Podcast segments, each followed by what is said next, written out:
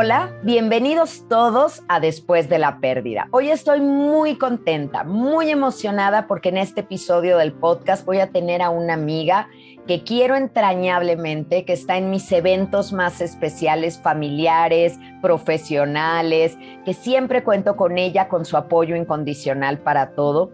Además, para mí es la reina de la radio, porque no solo es la persona que más experiencia tiene, sino que nos recibe con más calidez, con, con más, em, digamos, como esta bienvenida, como si llegaras a su casa y fuera esta anfitriona increíble y espectacular que te recibe y te quiere. Hoy tengo el placer de tener aquí a Janet Arceo, que quiero que ella se presente, porque seguro, seguro que yo omití muchas cosas, ¿no? Eh, y cuando la presentan, siempre se queda algo afuera. ¿Cómo te gustaría a ti, Janet, que la gente te conozca, que, que sepan que eres?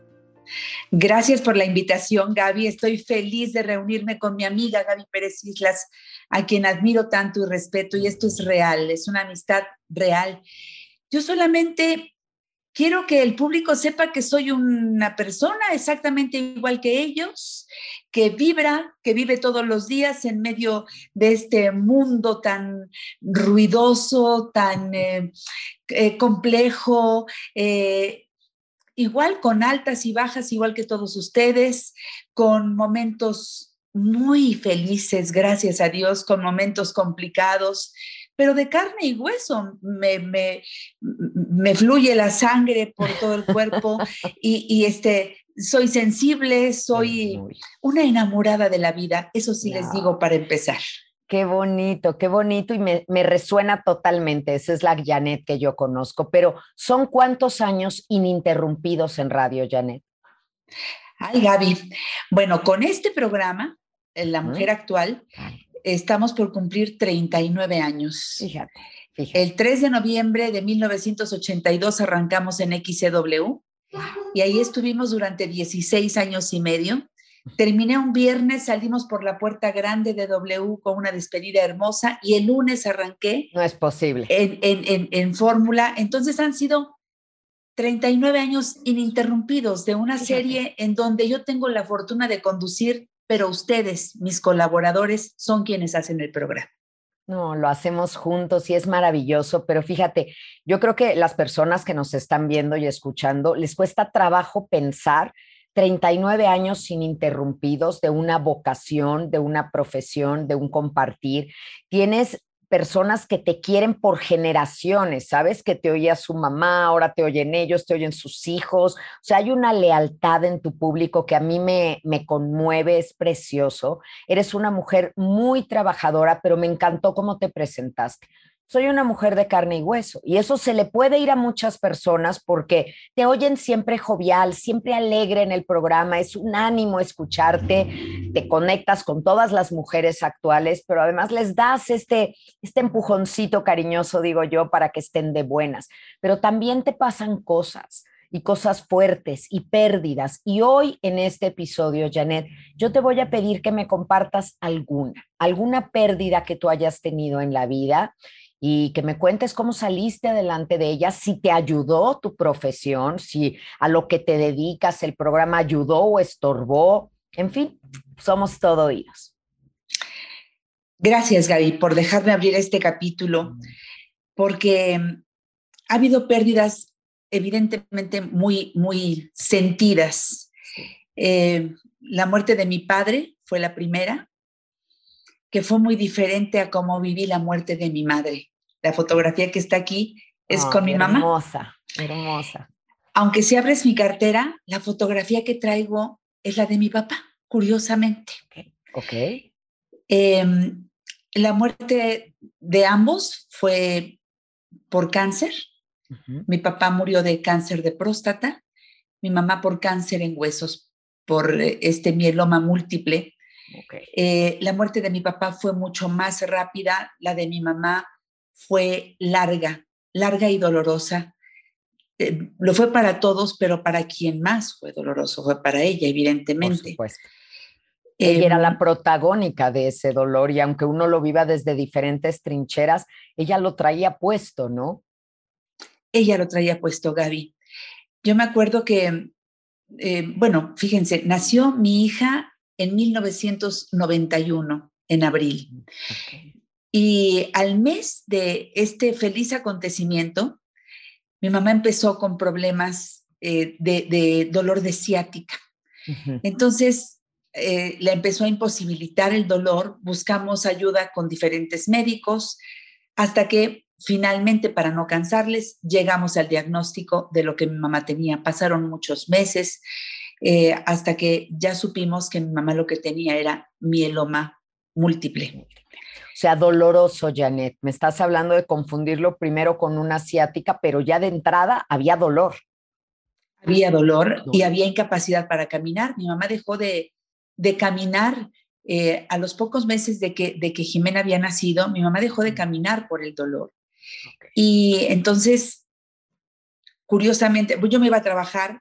Mi mamá estaba en, en la casa donde yo vivía sola con mi hija. Y entonces, eh, un día cuando regreso, me, me, encuentro a mi mamá de pie con la carreola este, y me dice, te tenemos una sorpresa. Le digo, mamá, ¿pero qué haces de pie? Ah, es que ya estamos aprendiendo a caminar. Ay, Entonces, qué adorada, qué adorada. Las dos, las logra bajar a, a, Jimena de la carreola, de la, de la, sí, de la carreolita, y empiezan a caminar las dos es uno de los momentos más e, especiales que yo he vivido, porque efectivamente mi mamá empezó a caminar otra vez al lado de su nieta, al lado de Jimena. Me pongo, me pongo chinita, Janet, nada más de pensar esa escena y de lo que el amor de ser abuela, de tener a Jimena, representó para ella, qué motor, ¿no? No es que tú no lo fueras suficiente porque me queda claro y lo sé de cierto, el amor enorme de tu mamá por ti, pero esa llegada de esa nieta fue como esta esperanza, este brío de voy a poder, tengo que poder. Y lo logró. Eh, eh, eh, ahora que dices el amor que mi madre sentía por mí y el amor que yo sentí siempre por mi mamá. Yo eh, les comparto que ni siquiera por mi mente había pasado ser mamá, yo no tenía despierto este, esta, esta, esta parte de la maternidad, pero finalmente cuando decido embarazarme siendo madre soltera, eh, mi mamá se puso muy contenta, se puso feliz y empezó a vivir conmigo esta, eh, eh, todo este embarazo que fue de verdad muy lindo y ella me acompañó, me acompañó, me acompañó. Entonces imagínense todo, todo este tiempo y, y, saber que ella estaba con este problema de salud no fue fácil. No. Y entonces los primeros seis años de Jimena fueron los seis años de la enfermedad de mi mamá. Fíjate qué difícil, Janet, lo pienso, mantener en la vida lo blanco blanco, es decir, tu niña, tu chiquita, lo que está creciendo, y lo negro, que es una enfermedad, y cómo mantenerlo separado para que no se mezcle todo, porque entonces blanco y negro harían mi vida gris. Y Jimena merecía alegría y merecía pues estar viviendo momentos de enorme luz, a pesar de que estaban batallando con esto, que me supongo que tú pensabas que iban a salir adelante, que tu mamá iba a salir adelante de esto. Pues mira, Gaby, ahí es donde entra un capítulo muy interesante de la enfermedad, porque eh, al, saber que era cáncer, eh, mi contador me dijo, eh, Janet, métase al Seguro Social, porque usted no tiene Seguro Social. No hay dinero que alcance para todo un tratamiento oncológico. Entonces yo le recomendaría que entrara al Seguro Social. Me inscribí al Seguro Social en 96 y este, fui con mi mamá al centro médico, llenamos su carnet, etcétera, y cuando la primera vez que fuimos, primera y única que fuimos al Seguro Social, eh, a ver al oncólogo, etcétera, eh, me dijo mi mamá al salir, ya teníamos las citas para sus primeros estudios y demás, me dijo, hija, yo te agradezco todo lo que estás haciendo, pero yo, yo no quiero seguir ningún tratamiento. Wow.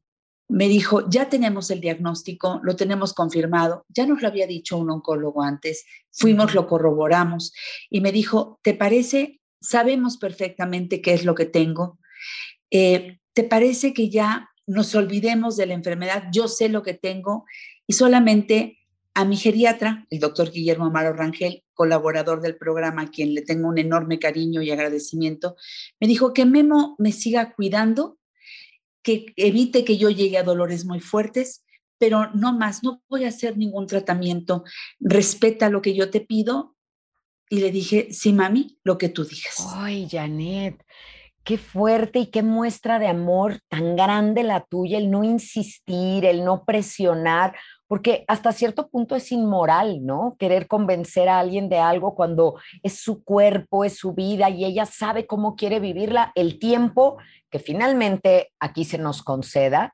Yo creo que muchas veces los tratamientos médicos, pues si son para curarnos, maravilloso, y si no, nada más prolongan una agonía y nos restan calidad de vida. Y como no podemos saber si va a haber este resultado de curación o no, es una decisión muy personal y un derecho del enfermo, pero qué muestra de amor haberle respetado esa decisión.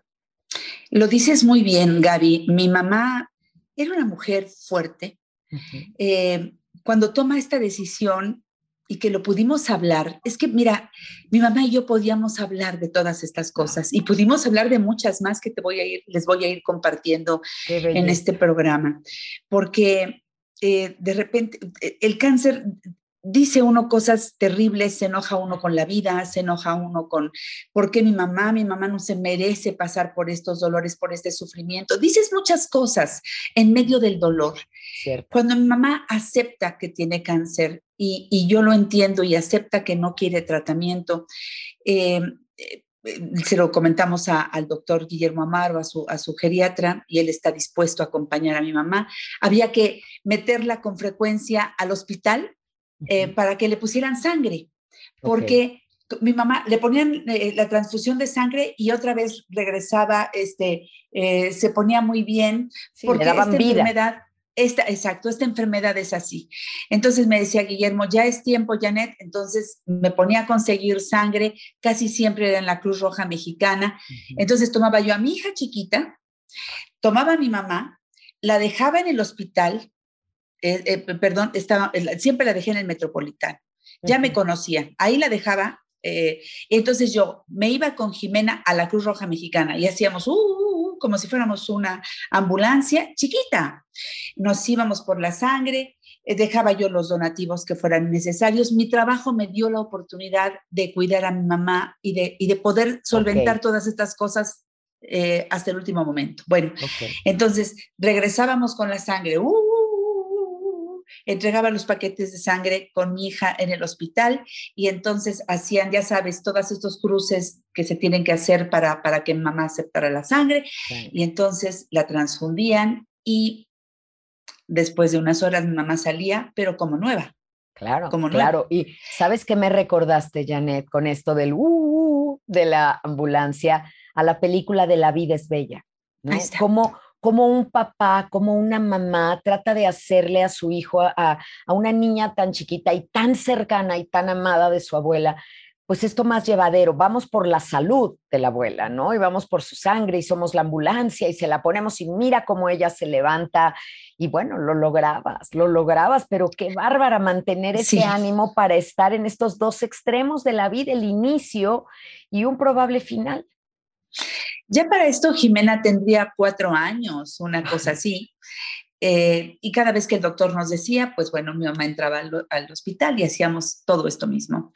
Hasta que un día me dijo el doctor Guillermo Amaro, yo creo que ya es tiempo de que pienses que es la última transfusión que se le debe poner a Teresita, porque ya, ya debemos dejarla en paz. Ya tenemos que estarle poniendo inyecciones para el dolor, eh, eh, ella hace todo el esfuerzo por mantenerse bien, pero yo te pido que consideres que sea esta la última vez en que se hace esta parte del tratamiento. Lo hablé con mi mamá. Todo, ella supo todo siempre. Y, lo aguantó. Y, estuvo de acuerdo. Em, ella eh, llegó un momento en el que ya el ritmo de mi mamá por su enfermedad y el ritmo de Jimena chiquita que la llevaba yo a la escuela, me iba yo a trabajar, ya no eran compatibles. Entonces eh, tuve que tomar la decisión de que mi mamá viviera en un departamento que yo le compré en los ochentas, en donde vivió mucho tiempo, pero después se vino a vivir conmigo, pero ya después le dije, mami, regresas a tu departamento, creo que es lo correcto para que vayas a tu ritmo. Primero le puse solamente a una persona que fuera eh, quien le hiciera de comer, tuviera el departamento limpio, alguien que le asesorara en ese sentido. Después era esa persona más una enfermera de día. Después ya era esa persona más una enfermera y una cuidadora. y después ya, sus requerimientos iban a la alza todo el tiempo.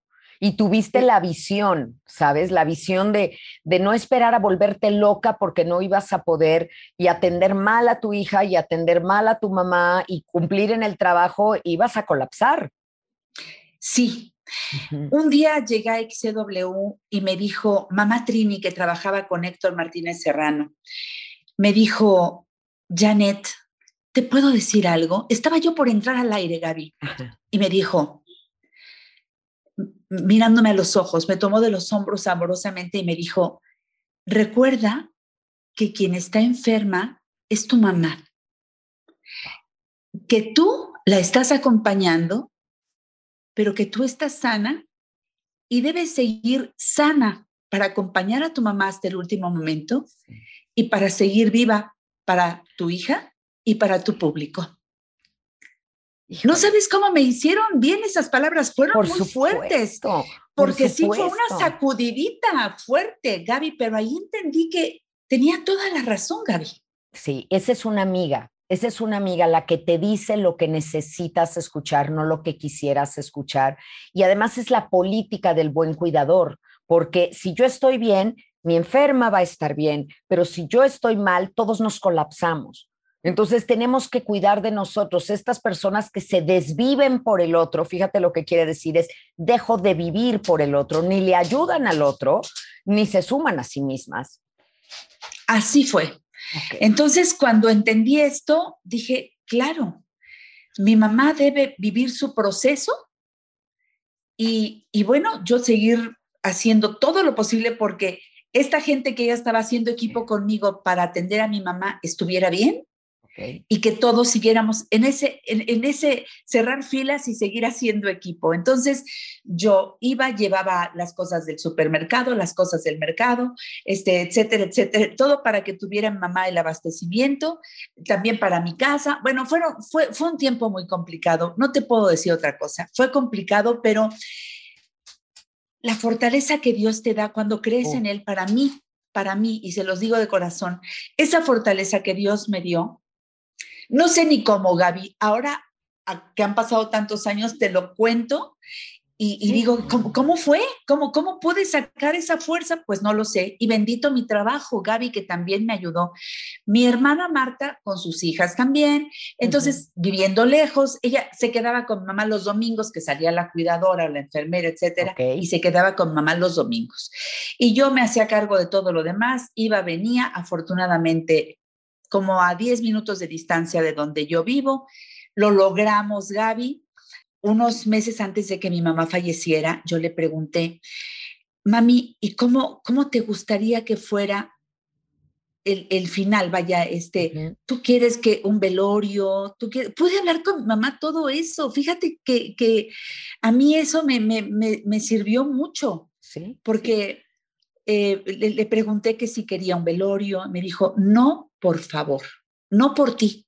Yo no quiero que estés eh, las horas que tengas que estar en una sala, este, recibiendo a la gente. Eh, de verdad, ahórrate eso.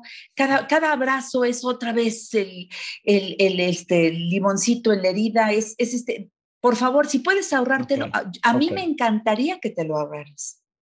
Le dije, bueno, vamos a planearlo, ¿te parece? Me dijo, me parece. Entonces, fíjate, mi, mamá falleció un lunes en la noche. Eh, hablé a la agencia, recogieron su cuerpo en el departamento, lo llevaron en custodia, lo tuvieron en custodia, no abrimos ninguna capilla.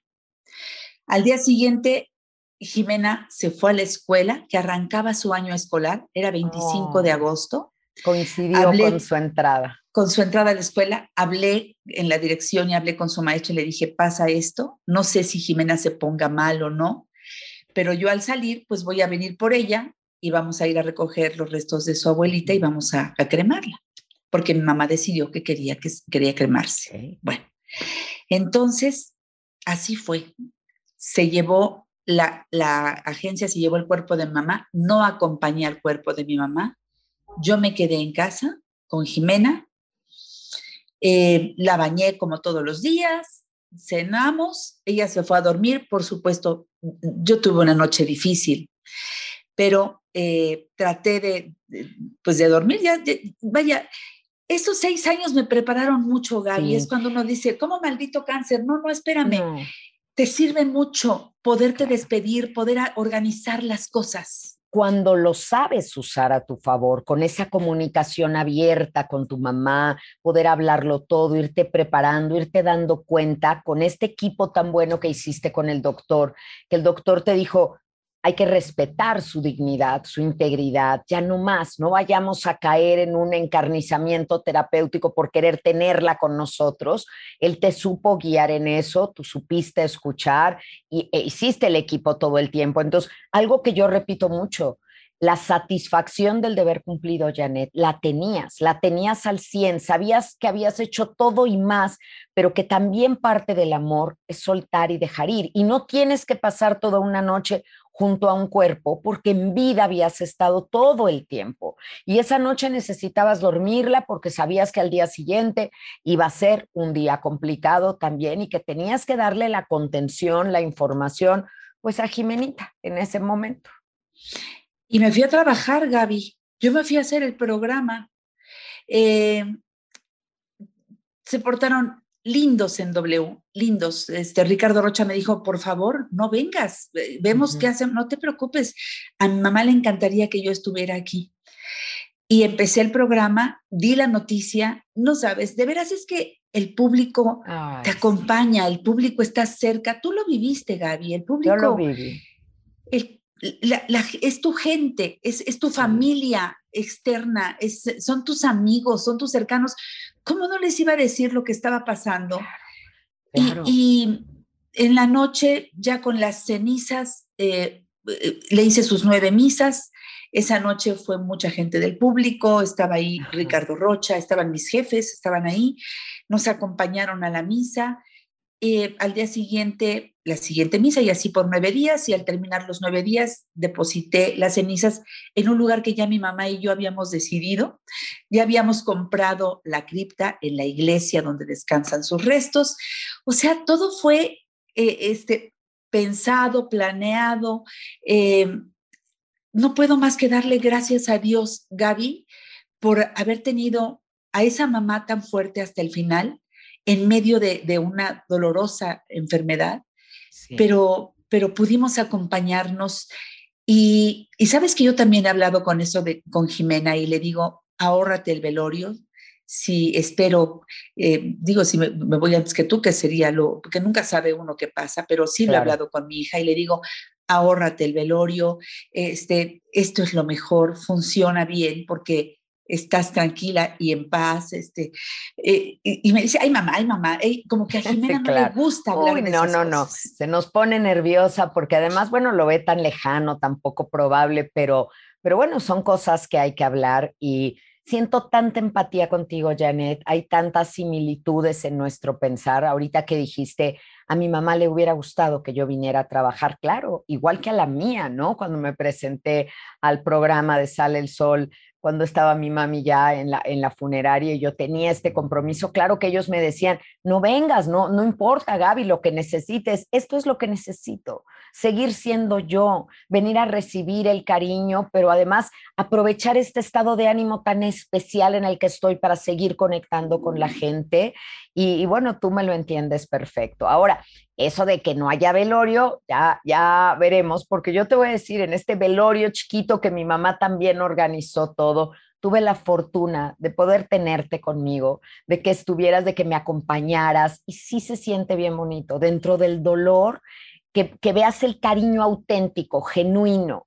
Y era un lugar tan chiquito porque mi mamá sí había dicho, quiero, ella pagó su capilla, pagó todo, su, su ella dejó todo listo, Y así me dijo, quiero un lugar chiquito para que no vengan y se queden mucho tiempo. No es tu mamá y la mía pensando en nosotras, ¿no? Todo el tiempo siendo mamás hasta el final, protegiéndonos. Dijo, va a ser un lugar chiquito, no quiero que les des café, no quiero nada porque quiero que sea rápido, que te abracen, pero recuerdo tanto, tanto esa cantidad de flores hermosas, las tuyas, las de mi Alex Caffi, del doctor César Lozano, o sea, wow, de mi editorial, ahí estaban acompañándola.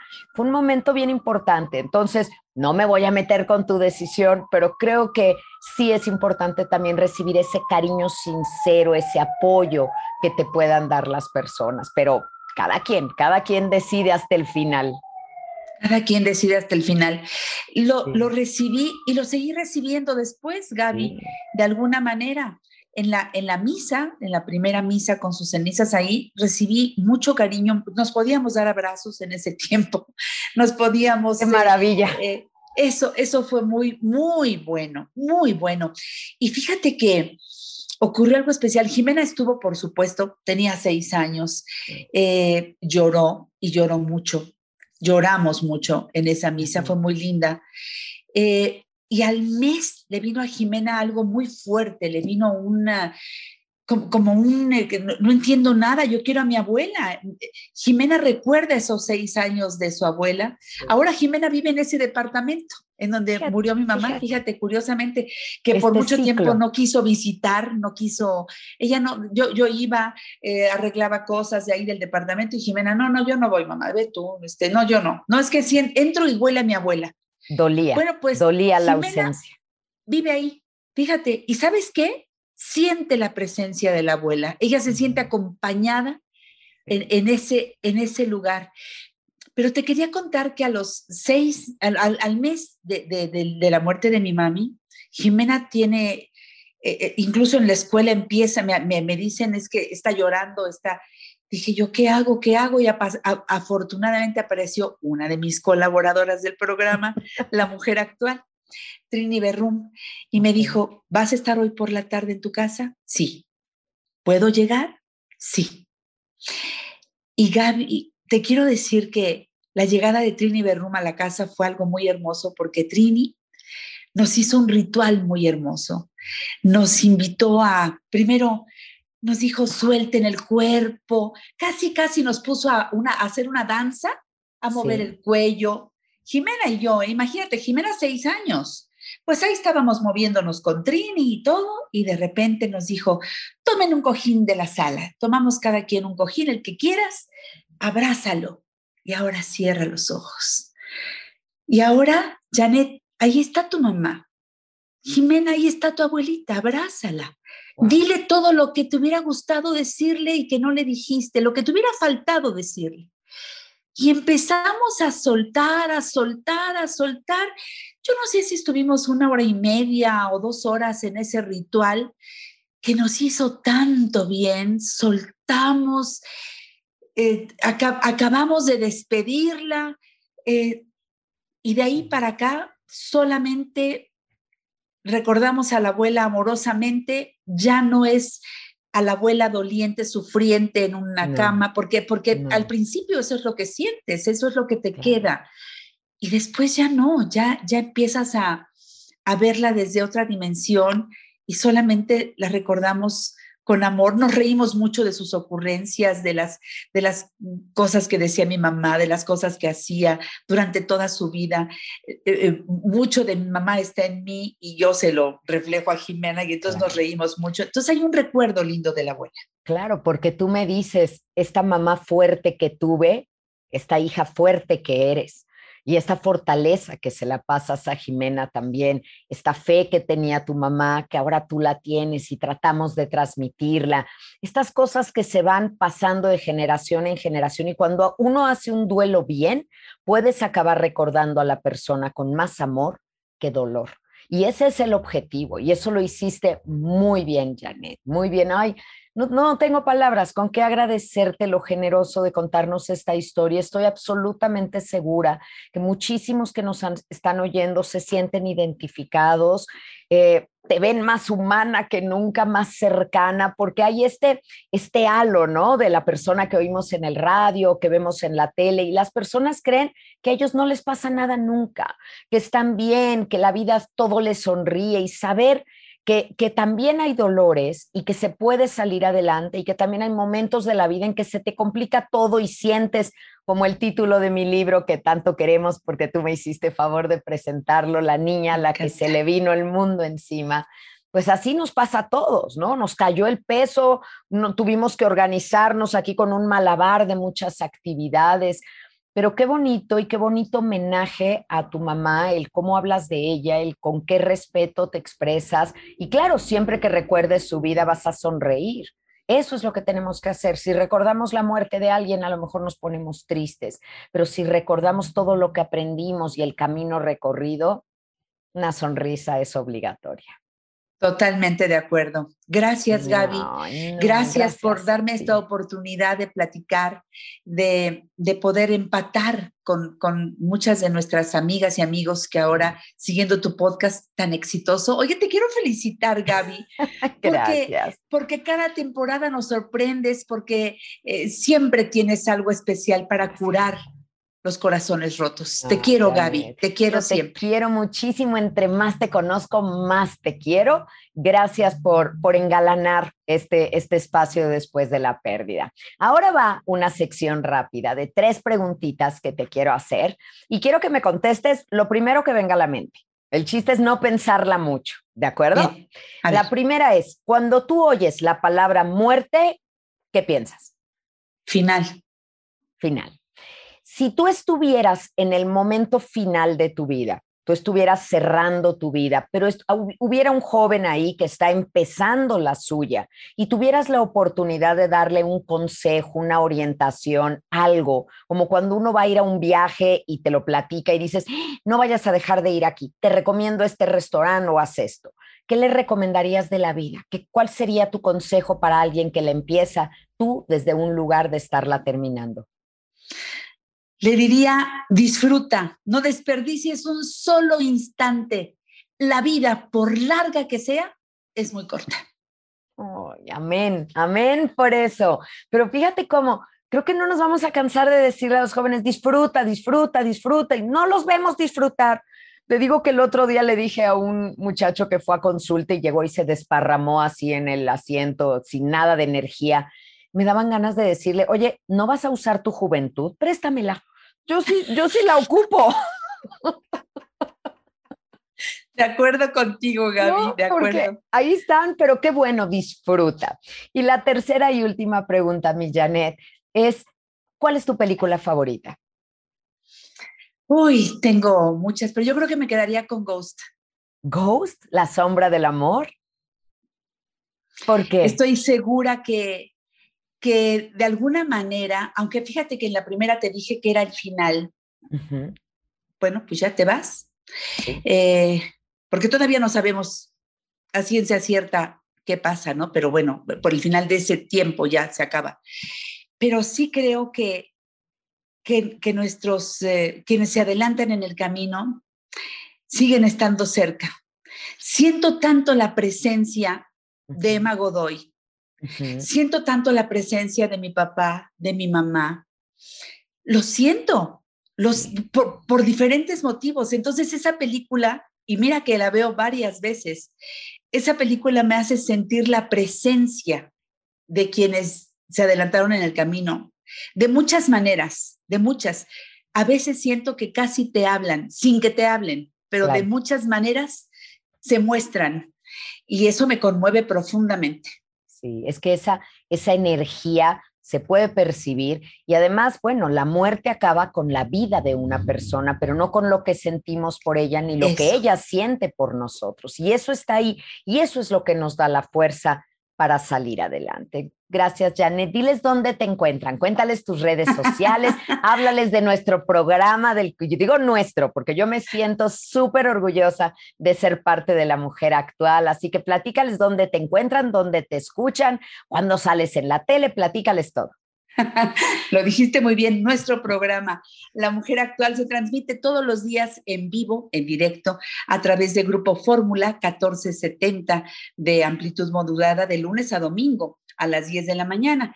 Y por supuesto, el programa también se transmite por Facebook Live, entonces nos puede seguir al momento o después poderlo ver, revisar. Aparezco como Janet Arceo y la mujer actual. Janet se escribe con J y doble T.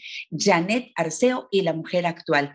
Y por supuesto también queda un podcast todos los días del programa completo que puedes escuchar en iTunes, en Spotify, en YouTube, donde tengo mi canal y se llama así, Janet Arceo y la mujer actual. En Twitter soy arroba Janet Arceo y arroba Janet Arceo y la mujer actual. En Instagram también me encuentras como Janet Arceo y la mujer actual. Los domingos a las 12 del día por Telefórmula y a las 9 de la mañana por 970 y por 103.3, que son la, las estaciones, digamos, la primera cadena nacional de Grupo Fórmula, que ahora está cumpliendo 90 años y estoy feliz de ser parte de, de, esa historia desde hace 22 y medio que llevamos ya en Grupo Fórmula, ser parte de esta historia. Oye, Gaby, y celebrando los 100 años de la radio, que también me parece que este 2021 pues tiene esa... esa eh, eh, eh, como, como ese subrayado en letras de oro. Oye, 100 años de la radio y todo lo que ha pasado en ese tiempo y la radio sigue siendo tan importante para todos nosotros. Fundamental, una compañía, una guía. Estamos donde la gente nos necesita. Gracias, gracias a esos micrófonos y al espacio que nos dan. Así que celebremos, celebremos esos 100 años de la radio. Yo celebro tu amistad, tu vida, Aquí está el cariño. Mira. Aquí está mi novio de todos los días, mi micrófono. Lo amo. Y él a ti, y él a ti, Janet, te ama sin duda, sin duda. Gracias, gracias por lo entrañable de esta plática. No me queda más que decirle a todos los que nos ven y nos escuchan que después de la pérdida, después de la pérdida hay vida. Así que muchísimas gracias y nos vemos y nos escuchamos la próxima semana en un episodio más de Después de la pérdida. Adiós.